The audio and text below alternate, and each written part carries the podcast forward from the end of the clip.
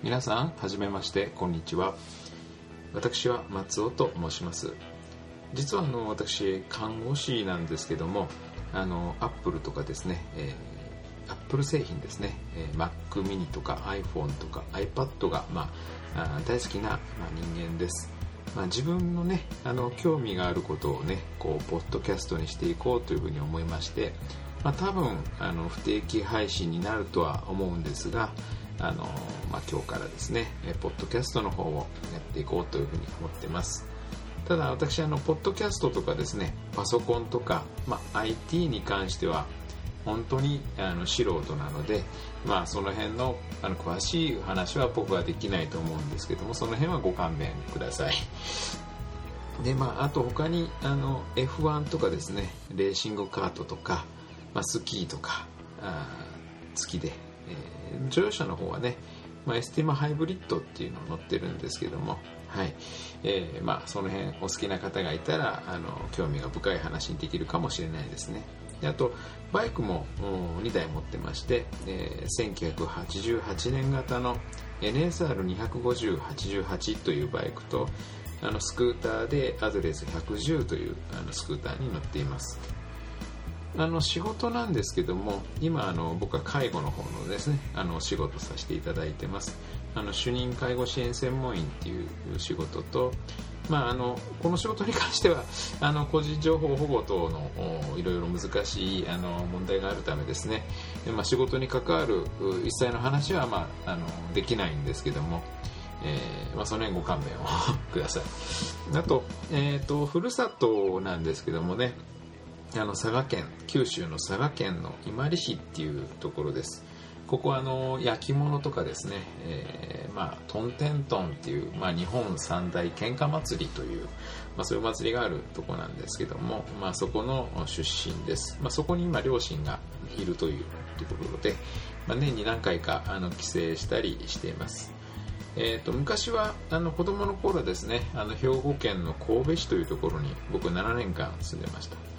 まあ、あの兵庫県の方に住んでたので、まあ、ちょうど言語機能があの形成される頃はあの神戸の方にいたので関西弁とかあの結構あの喋ってました、まあ、その後九州の方に行ってですね、まあ、九州弁の方をあの喋るようになってます。今あの関東のあの山梨というところに私住んでるんですけども、まああのまあ、そういったところであの今日からあの配信していこうかなというふうに考えています。まあ、最近あの、えー、去年かなあの社会福祉士というあの資格の方を取ることができましてまたあの将来的にですね精神保健福祉士っていうのもまたこれから習得していこうかなっていうふうに、え考えてます。まあ、あの主にですねもう私があの松尾さんが興味のあることをですね一方的にあの喋っていきたいというふうに考えています。まあ、一人でもね、まあ、リスナーさんがいらっしゃれば、あのまあ、今後も続けてですねえ、配信の方をしていこうかななんていうふうに思っています。まあ、よかったら、まあ、聞いてってください。はい。えー、ですね。で、今私があの興味があることなんですけども、そうですね。今日は2月の24日、金曜日ですね。もう今年もね、2012年始まってもう2ヶ月ね、経ちますね。そうですね。今私思うことっていうのはあのそうですね。今あのこの間、えっと、2月の12日と19日にあの一人のあの小学校5年生の息子を連れてですね、まあ、スキーの方に行ってきました、まあ、隣の県長野県の方にあるあの白馬というところの、まあ、スキー場なんですけどもあの岩岳スキー場って白馬岩岳スキー場っていうのがあるんですけども、まあ、そちらの方に私行ってきました。で、あのまあ、できればですね、えー、ドライブがてらあの車の中からあのツイキャスとかあのスキー滑りながらツイキャスとかの配信を、まあ、考えてたんですけどもまあ、なかなかあのモバイル 3G データ通信の方私あのソネットの方でやってるんですけどもあの約大体、えー、3000弱ぐらいであのドコモの回線を使って、えー、なんていうんですかね。あのそういうドコモの回線を使った、まあ、あのポータブル w i f i が、使えるんですがでも、あのやっぱりですね、あのツイキャスをあのするとですね、あの 3G ネットワークでもう、まあ、15分で約36メガのバイト数の、えー、データをあの送受信するみたいで送信するのかな？それでまあ1ギガはまあ7時間で、まあ、使っちゃうみたいなんですけどもただ、あのこのソネットのこのモバイル 3G データ通信の方はですね、100毎月150、ん ?150 メガだったかな？まあ、それであの、1日の量が150メガで、あの、待機制限っていうのを食らっちゃうんですね。そうすると、本当に、あの本当、えっ、と、100キロ以下の通信になってしまいます、まあ、100キロあれば、まあ、メールとかツイッターとかあの普通のネットを見るに関しては特に問題ないんですけどもこう大量のデータ通信をするのはちょっとできなくなるみたいで、まあ、あのツイキャスとか配信していますとあの実際その現場に行ってあのツイキャスとかあのまた YouTube 見たくても見れないとか、まあ、そういうことが発生しました。ちょっとその辺はですね、あの残念だったかななんていうふうに思いました。まあ、あの安い安かろう悪かろうっていうことなのかもしれないですけど、まあ、ドコモの、ね、こうエリアの広さとあのどこでもつながる安心感で、まあ、ソネットのこのモバイル 3G データ通信の方私、えー、っと去年の12月くらいからかなあの利用するようにしたんですけども、まあ、残念ながらあのちょっとそういうこう大量のデータを使う分にはちょっと向いてないと、まあ、一番いいのは、まあまあえっとなんだっけな YMAX っていうのが一番あの無制限にデータ通信できるみたいなんですけどもどうもその、まあ、エリアがですねやっぱり田舎はですねなかなかこうつながらないと。まあ、都内とかね大阪とかそういう大都市名古屋とかあの近郊ではまあつながるみたいなんですけどもまあでも建物の中に入っちゃうと弱いのかな。やっぱりあのドコモの 3G の回線の方はどこ行っても強いみたいで、まあ、ただそういうこう、まあ、どこでも無制限になるものとあとまあ制限食らってしまうものが混ざってちょっと、まあ、残念ながらうまいうまいこといかないなっていうふうにあの私は思います。あと、記事で、えー、ハッカー集団が何、あのー、3月31日にあのルート DS DNS サーバーをダウンさせるっていうふうにこう IT メディアによるとあのそういう情報があの入ってきてますね。これあの僕よくわかんないんですけども何ですかねあのネットが繋がらなくなっちゃうのかな？でそうすると僕あのネットにいつもあの繋がってないとすごくこう不自由だし、まあ、道楽もなかなかあの繋がらなくなってしまうとあのちょっと不自由になるんじゃないかなと思うんですけどもちょっとこの辺が気になる話題ですね。あのまあ、4月1日になって実はあの嘘でしたよってなれば、まあ、いいんでしょうけど、まあ、その辺どうなんでしょうか。はい。あとあの、iTunes Cloud ですね、えー、日本でも開始しましたね。あの音楽を無線同期できる、まあ、3G でもあの再ダウンロードできるようになったことがすごくあの話題性になっているみたいなんですけども、あとあのこれですね。あのそれ以外にまだあのアメリカでしかやってないあの今自分があの持っている iTunes にあの入れてあるあの CD とかをですねあのマッチングしてあのクロード化して、まあ、どこでもあの聴けるようになるっていうサービスはこれからどうもあ秋ぐらいなのかな夏ぐらいなのかなそこまで、えー、こ今年中か。今年度中にあのどうにかあのアメリカからのネタでは日本でも配信できるようになるという利用できるようになるんじゃないかというネタがね入ってきてますけども、まあ、その辺どうなるんでしょうかね。あの楽しみですね。はい。あとはそうですね。えー、っと興味のあることでうん。そうですね。えー、っと講談社があ何？電子書籍事業を強化するために、えー、著作権の許可が得られた全ての新刊を、まあ、今年の6月から紙と電子媒体で同時刊行すると。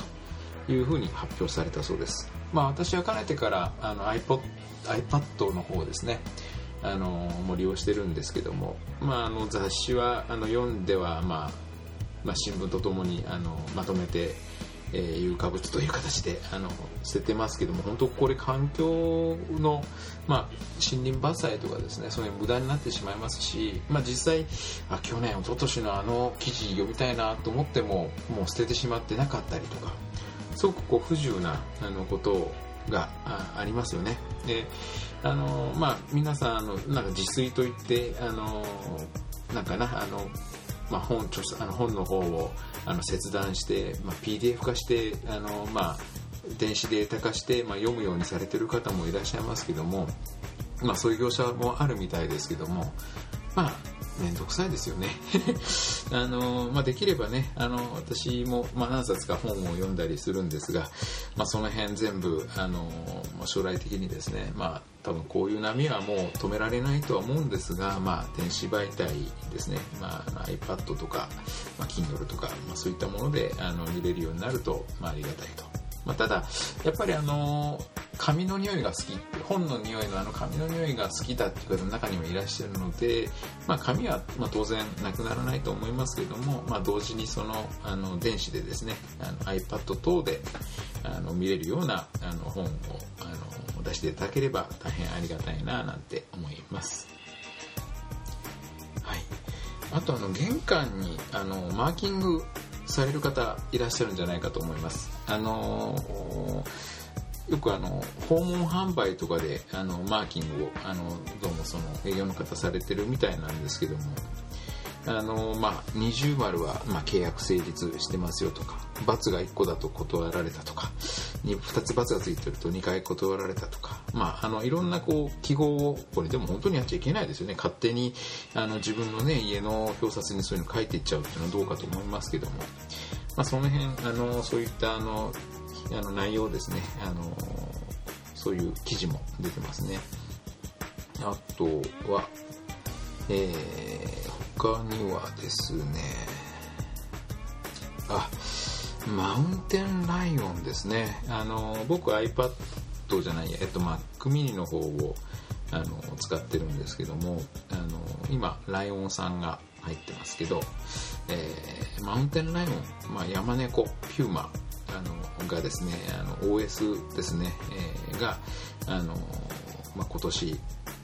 の6月ぐらいなのかな？7月ぐらいなのかな？あの要はあのリリースされるというふうなあの情報が入ってきてますね。あのまあ今 iPad とか iPhone とか、まあ、そういうこう、えー、iOS っていうこう OS が入ってるんですけどもまああのそれと同じような機能を、まあ、通知とかですねあのそういった iPhone とか iPad とか馴染みのあるこう機能が、まあ、あの Mac の方でもあの使えるようになってくるということらしいです、まあ、あの iPad、iPhone と今 Mac mini、まあ、Mac、iMac とか、まあ、そういったこうあの操作ですねあのユーザーインターフェースの方が、まあ、統一されていくっても前から言われてたんですけどもまあ、それがだんだんこう垣根がなくなって、まあ、どんどん使いやすくなるということらしいです。はい。あとはですね、えー、っと、うん、記事を今見てるんですけども、あ、あの、オセロの中島さんですね。あの、同居している女占い師さんなんか前は、ナイナイの岡村さんに付きまとってお金を吸い取っていたっていう風な記事がありますけども、まあなんか岡村の、もう岡村さんがね、あのちょっと病気になってしまって、まあ、その辺異変に気づいた、まあ、相方の矢部さんが、まあ、あの身辺調査をして、まあ、明石家さんまさんに頭を下げて岡村さんを、まあ、無理やり占い師さんから引き離して病院に岡村さんをかくまさせたと。まあ、あのいうことらしいということですね。まあ、実際このオセロの中島さんの記事も、あの今、マスメディアでもかなりあの騒いでるんですけども、ちょっと騒ぎすぎですよね。あんな風に騒がれたら中島さんもねちょっと出るに出にくいとか仕事をしたくてもできないとかあの、まあ、こういうこう占いとかあの宗教とか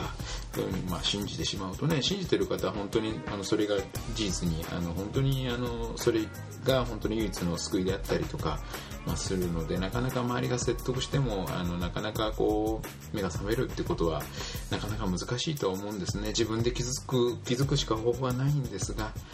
でもね実際わかんないですよね。僕この占いの方と僕お会いしたことないしまああの本当に世の中あの放送していることが全部事実とは限らないですからね。実際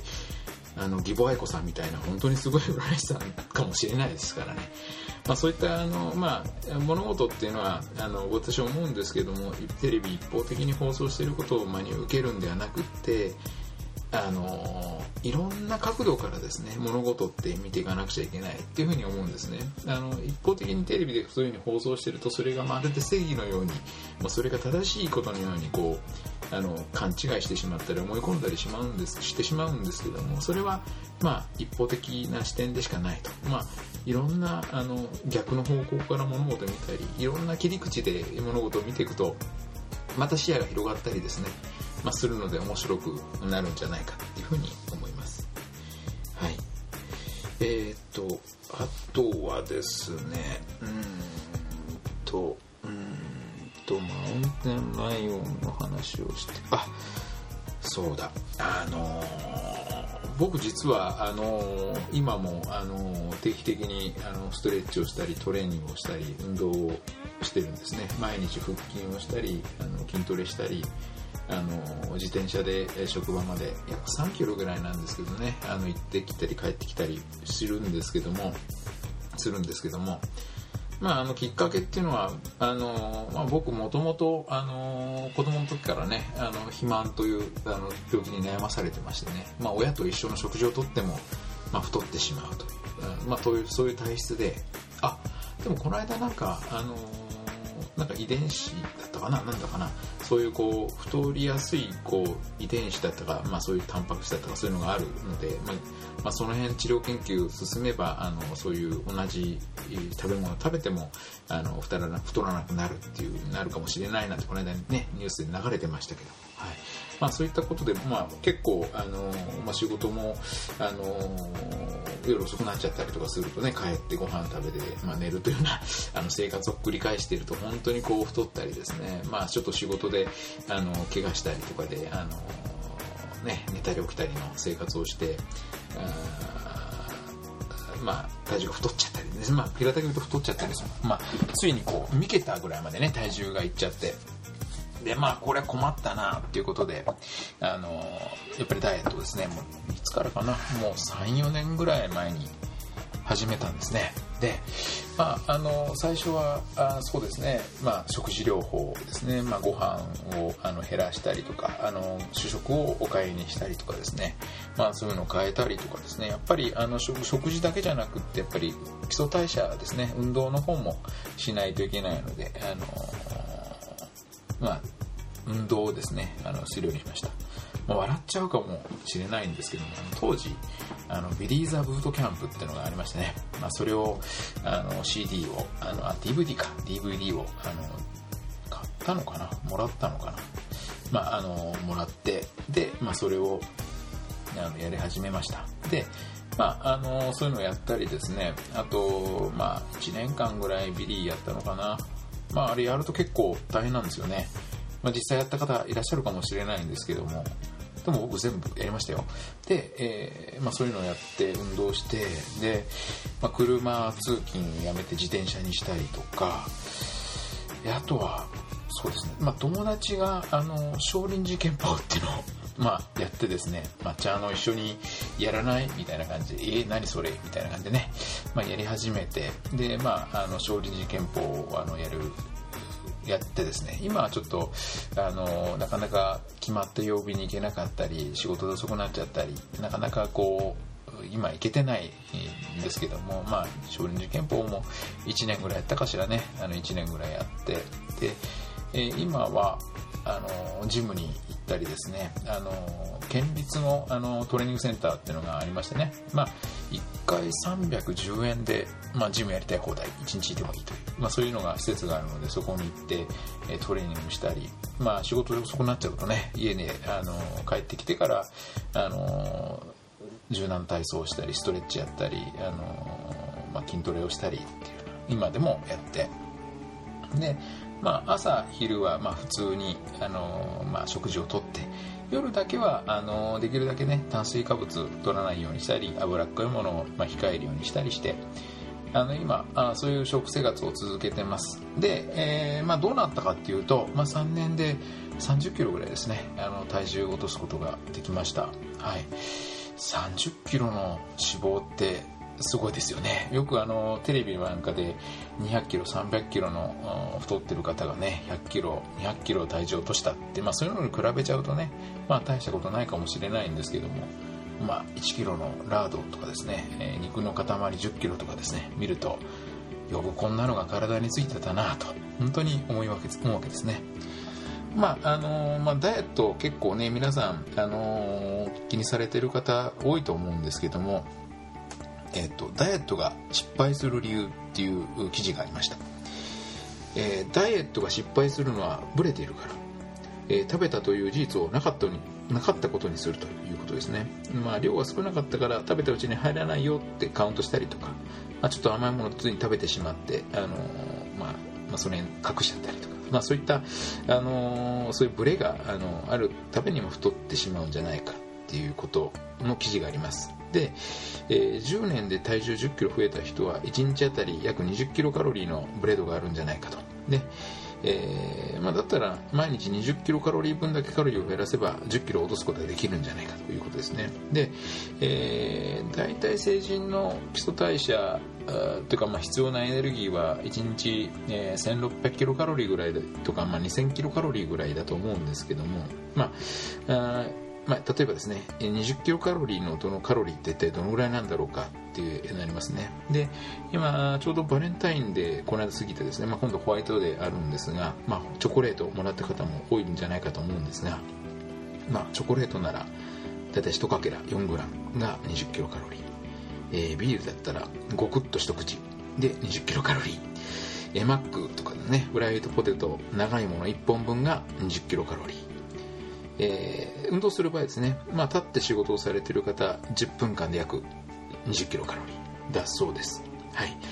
で毎朝あの体重を測る習慣を作るといいですよと。で、あのー、朝一トイレの後に体重計に乗るとか、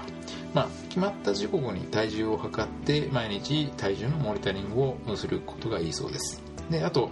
まあ、太らない体を作るにはやっぱりあの僕もさっき言ったようにあの筋力をですね増やすことが一番いいと。ただ筋肉重いんですよね。ダイエット始めて筋トレするとですねなぜか体重が増えるんです。はい。まあ、これはあのー、筋肉重いからなんですね。まああのー、まあ、ダイエット始めて体重増える方いらっしゃってそれですぐ挫折される方いらっしゃるんですが、まあ、それは筋肉が重いからだというふうに、あのー、自分で納得させて、まあ、1ヶ月2ヶ月3ヶ月ぐらい続けることがあの成功の秘訣だと思います。で筋肉は同じ量の脂肪よりも約3倍のエネルギーを消費するそうです。筋肉が増えれば基礎代謝が増える。で、まあ、食べ過ぎてなければあの脂肪の量は減ります、まあ、つまり太らないためには筋肉の量を増やして、まあ、維持することを心がけるのが一番そうで一番だそうです、はい。えー、恋をすると体重が落ちるのは本当だそうです。よくあの野生の大食いとかですね、まあ、カリカリしてる、まあ、まあ痩せ型の方カリカリしてる方多いみたいなんですけども、まあ、訳があるそうです、まあ、結局カリカリしてる、まあ、イコール、まあ、あの基礎代謝を高めるアドネラリンというねホルモンがたくさん分泌分泌しているのが、まあ、痩せている原因だそうです。で、まあ、男性ならばですね、まあ、あの仕事で、まあ、女性は恋愛中にアドレナリンが出やすいそうです。